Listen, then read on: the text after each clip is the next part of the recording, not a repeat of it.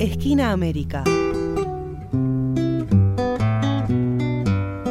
No, no es cielo. Ni es azul.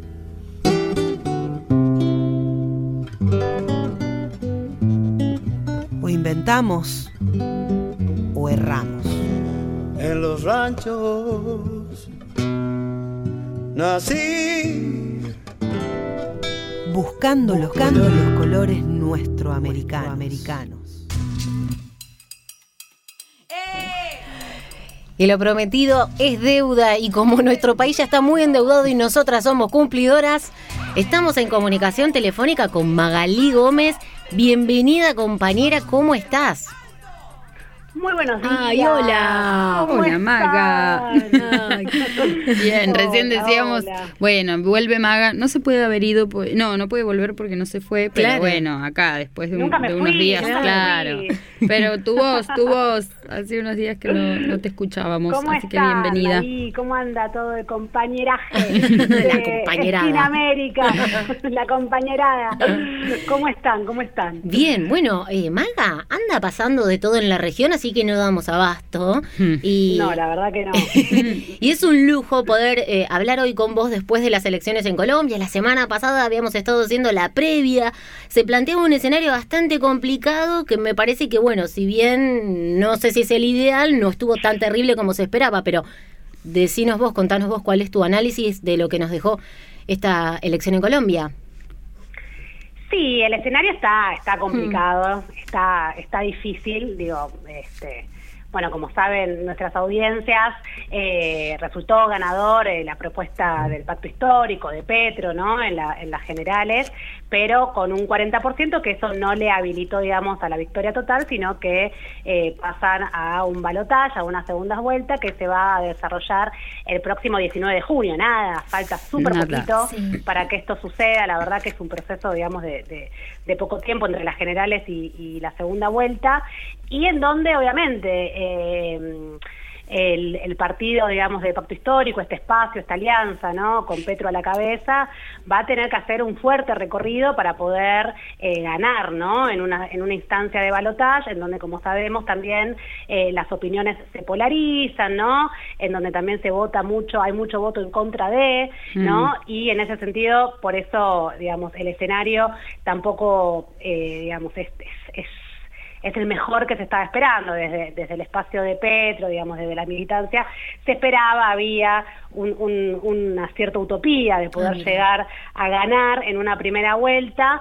eh, para ello necesitaba el 50% más uno. Si hubieran sido las elecciones acá en Argentina, por ejemplo, sí hubiera ganado porque hay, más de 10 puntos de diferencia con el segundo, pero en el caso de Colombia el sistema es así, tiene que ser el 50%, por- el 50 de votos más uno y bueno, no llegó en este caso eh, Gustavo Petro. De todos modos, ha hecho una muy buena elección, ¿no? Tampoco vamos Sí. a decir que no, eh, ha, eh, digamos, eh, pudo eh, ob- obtuvo más de 8 millones y medio de votos en esta oportunidad, cuando en el 2018 en la primera vuelta había obtenido solamente 4 millones y pico, no me acuerdo ahora exactamente los, los números, pero bueno, por ahí andaba, o sea, duplicó la cantidad de votos en la primera vuelta, también superó, digamos, la, la cantidad de votos que obtuvo en la segunda vuelta en el 2018, con lo cual eh, es un escenario, digamos, de, de- de crecimiento muy importante para el espacio de Gustavo Petro, en donde también una fuerza progres- progresista, una fuerza popular, digamos, que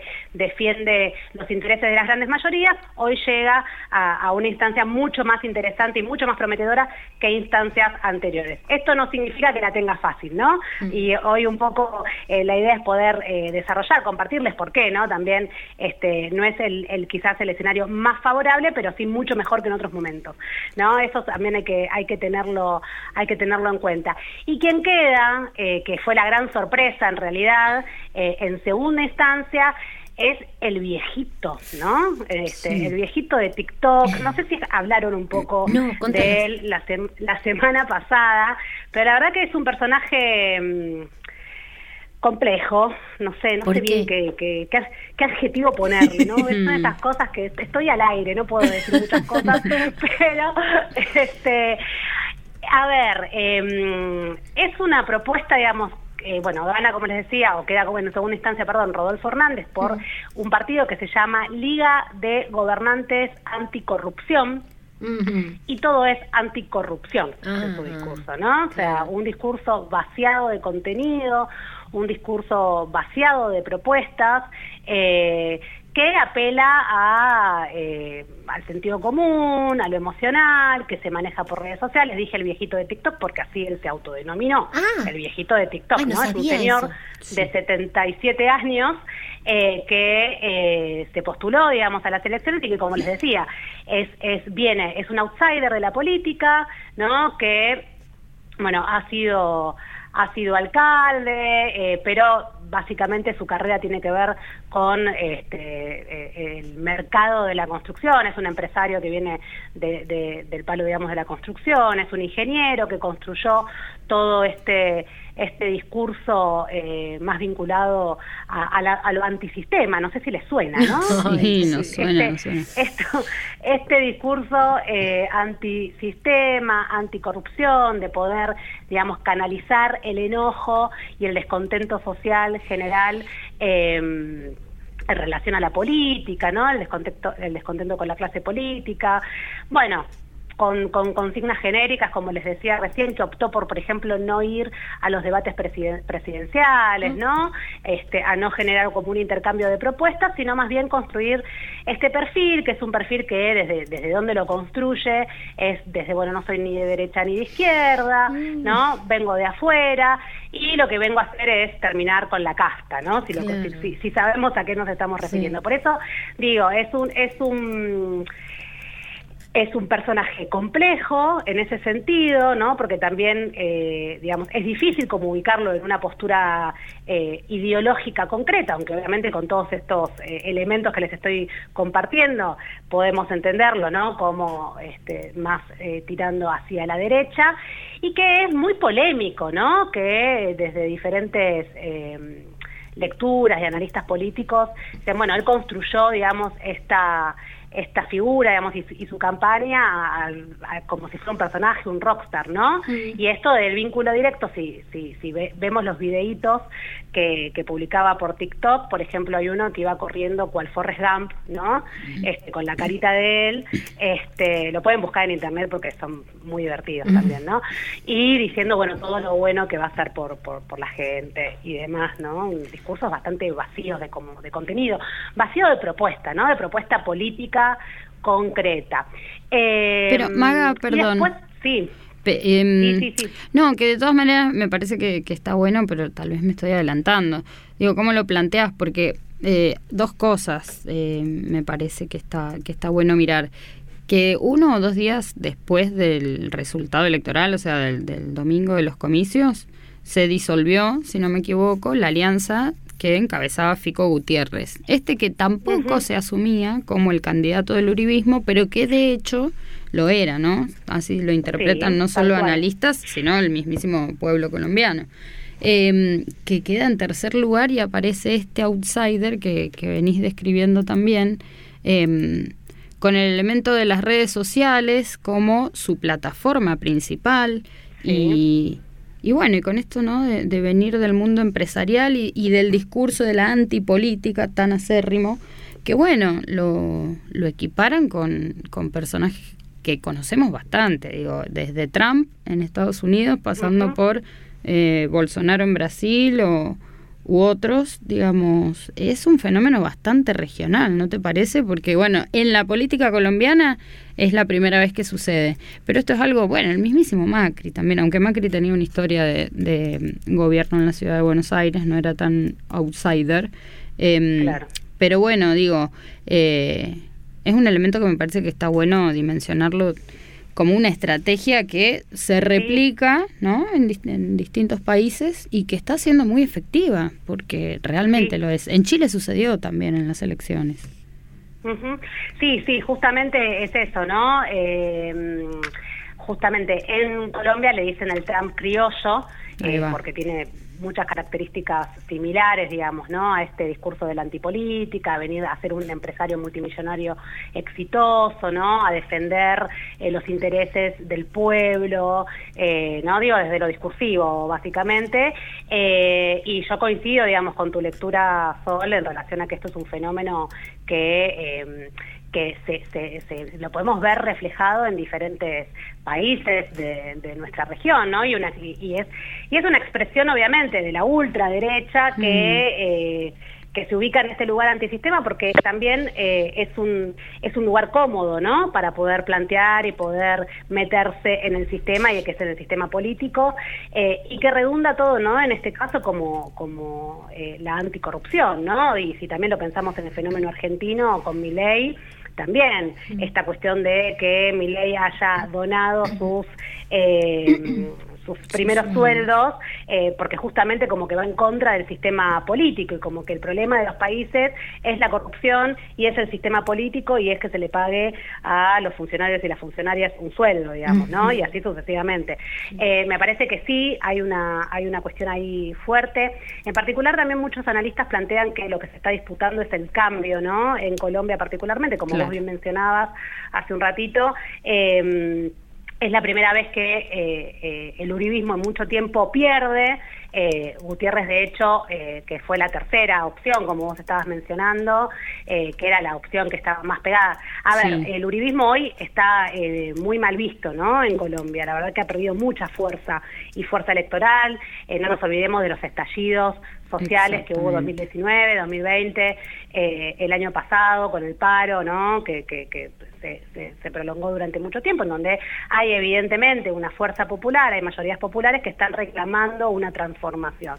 El tema es, en Colombia particularmente, bueno, ¿quién queda con ese lugar de la transformación? ¿Quién queda con ese mm. lugar del cambio? De hecho, digamos, la, la campaña de Petro giró alrededor de la palabra cambio, pero el cambio por la paz. ¿No?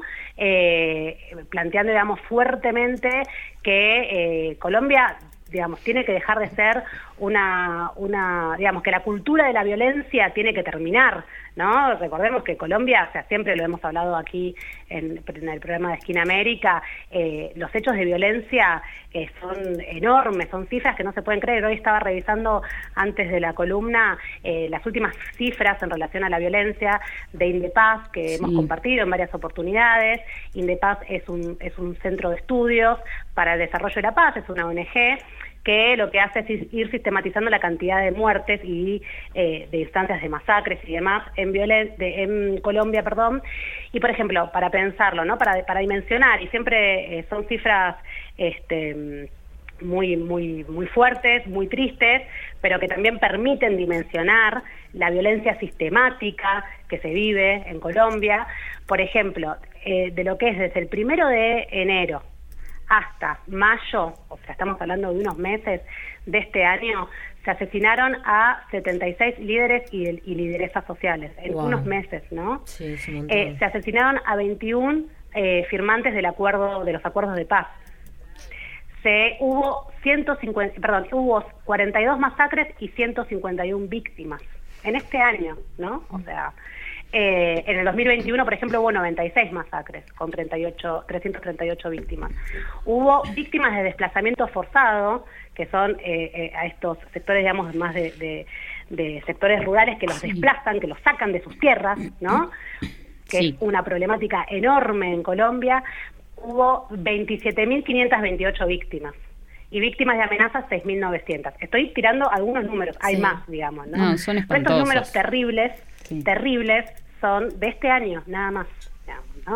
Entonces, eh, cuando hablamos de, Colombia, digamos, también hay que dimensionar todo lo que implica eh, la violencia, todo lo que implica, eh, bueno, no, este, este, este conflicto, digamos, y todo lo que es el Estado paramilitar, digamos, ¿no? Todas las fuerzas que hay en relación a esto y, que obviamente el gobierno de Duque eh, y que representa, ¿no? El actual presidente y que representa el uribismo, eh, es obviamente el, principal responsable de, eh, de estos números tan terribles, ¿no? Obviamente. Y es algo que se viene denunciando, que se viene eh, cuestionando muy fuertemente, como les estaba comentando recién, desde los últimos estallidos, sobre todo desde el 2019 a esta parte, que se fueron intensificando, y que evidentemente demandan por parte de la ciudadanía eh, una, una transformación en ese en ese sentido, ¿no? Y por eso Fico Gutiérrez, que, es, que era el que se lo se lo relacionaba más directamente con el uribismo, aunque él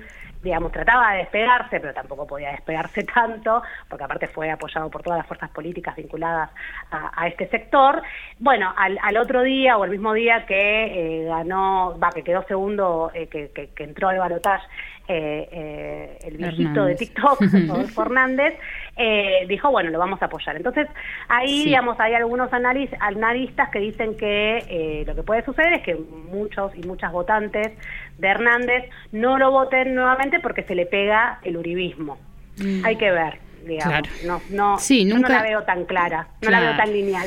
no, nunca tampoco el traslado de votos en las alianzas, digamos, en, términos electorales es directo, pero lo cierto es que sí representa una amenaza, digamos, que se junten ambos espacios, porque claramente ahí es donde se juntan Representan un poco lo mismo. Claro, claro representan un poco lo mismo, aunque eh, el, discurso, el discurso de Hernández eh, eh, es esto, es un discurso antisistema, pero está vaciado de contenido y aparte, digamos, otra de las, de, los, de las llamadas de atención o de, alertas que si él llega a ganar la presidencia, no tiene una estructura partidaria, no tiene una estructura, digamos, tampoco de cuadros. Claro. Claro, y tampoco tiene gobernabilidad, entonces va a tener que negociar. ¿Y con quién va a negociar? ¿A quién va a poner? En los diferentes lugares, digamos, importantes. Va a poner, obviamente, con el pacto histórico eh, no. no va a ser con el pacto histórico, claramente, ¿no? Entonces, evidentemente, digamos, eh, es un poco más eh, de lo mismo con otra cara, con otro discurso, ¿no? Y con que, bueno, venimos también, por eso yo decía hace un ratito que muchos analistas hablan de que se disputa el cambio, ¿no? Que es el cambio. Eh, y en ese sentido, bueno, me parece que eh, es interesante también tener en cuenta la propuesta de, de Petro, digamos, ¿no? Bueno, ustedes lo, charlaron un poco con, con Pili la semana pasada, ¿no? El rol de Francia Márquez, digamos, este, como una lideresa afrocolombiana que viene a representar a diferentes eh, sectores eh, que han sido vulnerados en Colombia, ¿no? Este, a mujeres, a diversidad cultural, eh, el ambientalismo, bueno, con un discurso crítico hacia, hacia el extractivismo, ¿no? Recupera como, bueno, todo lo que tiene que ver con las desigualdades sociales, digamos, el planteo de Petro en relación a, poner en vigencia los acuerdos de paz. Ustedes no sé si saben porque eran muy jóvenes, ah. Dale, señora. En 2019, en nuestra universidad, querida universidad, le dimos un título de profesor honorario a Petro. No sé si, si lo recuerdan. Yo sabes, eh, sí. Yo sabes que recuerdo, Maga, y eso te iba a comentar, que cuando estuvo él en su discurso, hacía muy poquito que habían sido las elecciones, y evaluó, mm, bueno, el resultado como una victoria y dijo, esta vez nos acercamos mucho, la próxima vamos a ganar, ¿no? Y es, de todas maneras, es lo que está sucediendo, porque el 40% es la duplicación de los votos de la vez anterior, digo, y ahí hay una voluntad popular expresa, muy expresa, pero que, bueno, evidentemente tiene enfrente un gran adversario.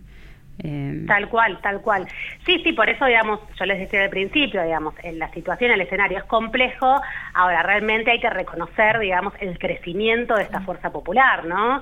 Y que obviamente está relacionado con, eh, con, este, con, esta, con este cuestionamiento, digamos, hacia, la clase política, digamos, oligárquica eh, y, las élites de, de, Colombia, a todo lo que implica el uribismo, y está expresado en este voto a favor de, Petro. Y me parece que también es esto, es tan importante lo que, lo que él planteaba, ¿no? Justamente yo recuerdo que lo entrevistamos, lo entrevistamos para Esquina América cuando, cuando estuvo en nuestra universidad, y él nos decía, nos hablaba del tema de la paz, y nos decía que lo que buscan es que haya una primera generación de colombianos y colombianas mm. que no conozcan la violencia, ¿no? Mm. Qué importante que es esto y por eso yo también les compartía estas cifras eh, tan terribles, porque, porque evidentemente, digamos, está, está con una con una gran intención de poder transformar esta situación. Pero transformar esto toca muchos intereses, o sea que va a ser difícil que lo dejen, ¿no? Ahora vamos a ir, eh, les quería compartir también algunas cuestiones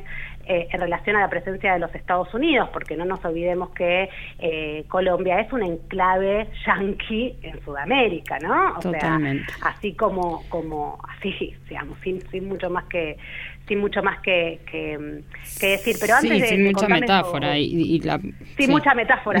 Claro. Exactamente.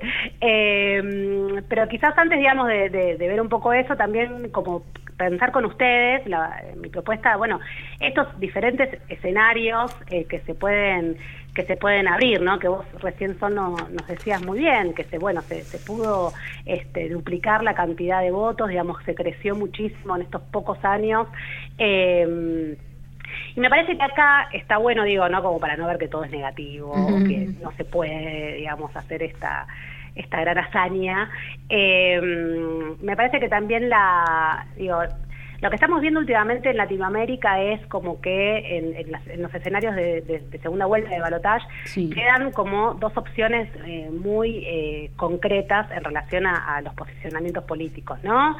Tuvimos en Chile a Boric y a Katz, ¿no? Katz representando a la ultra eh, derecha Sí.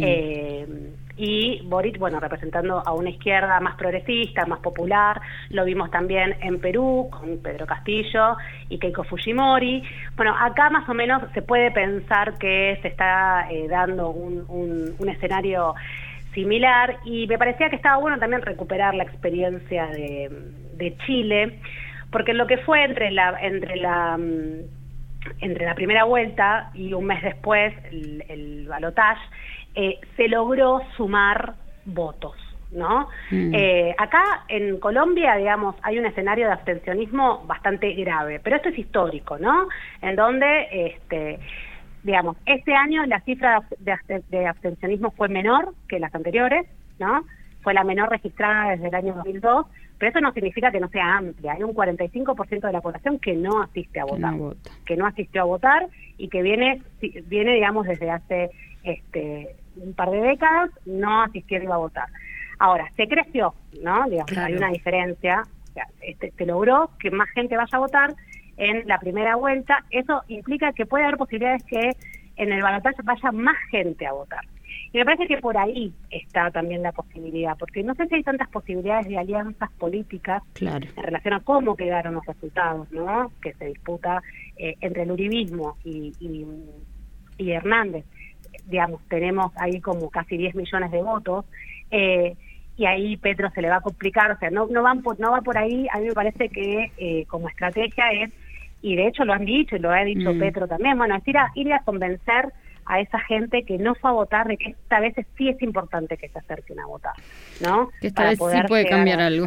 En poco esta tiempo vez, igual, claro, ¿eh? se, se- se puede lograr, digamos, ¿no? Y me parece que es el mismo escenario que sucedió en Chile. No sé si ustedes recuerdan, pero el año pasado, bueno, yo qué sé yo, mis contactos en Facebook, en Instagram, tengo amigos, amigas chilenas que todo el tiempo estaban llamando a votar. Bueno, por favor, vayan Sí. a votar, como es voluntario también. Claro. Bueno, vayan a votar, por esta vez vayan a votar. Y se logró, digamos, ¿no? Se, se creció de un 47 a un 55 y eso le dio, digamos, una diferencia importante y una posibilidad a Boric.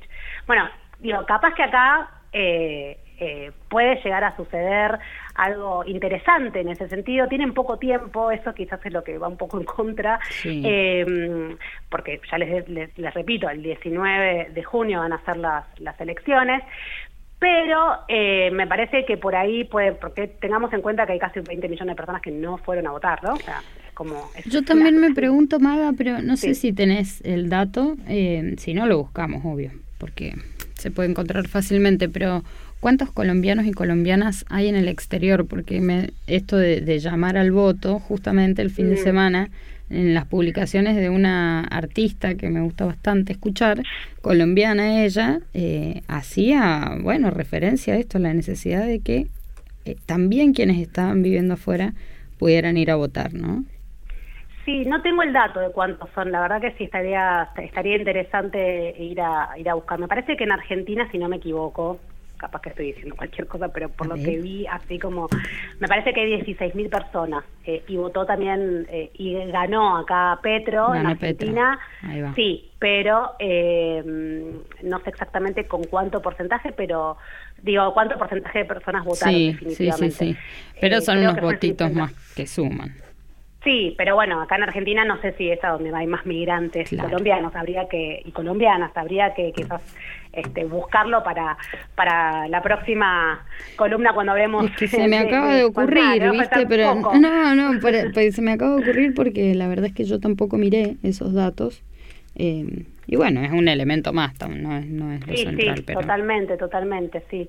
Este, pero bueno, me parece que sí, que, que ronda un poco todo por ahí. ¿no? Por esta cuestión de que se movilicen aquellas, aquellos votantes, aquellas votantes que, eh, que quizás por desánimo, por descontento, por, por bueno, ¿no? Por, desconfianza. Es que Maga, vos lo vos lo acabas de decir, la violencia estructural, lo charlábamos la semana pasada, hace que, eh, que por lo menos todos los ciudadanos tengan una o dos generaciones atravesadas por una violencia sistemática Digo que es, incluye asesinatos, pero otras formas también de violencia muy extrema, el desplazamiento de los territorios.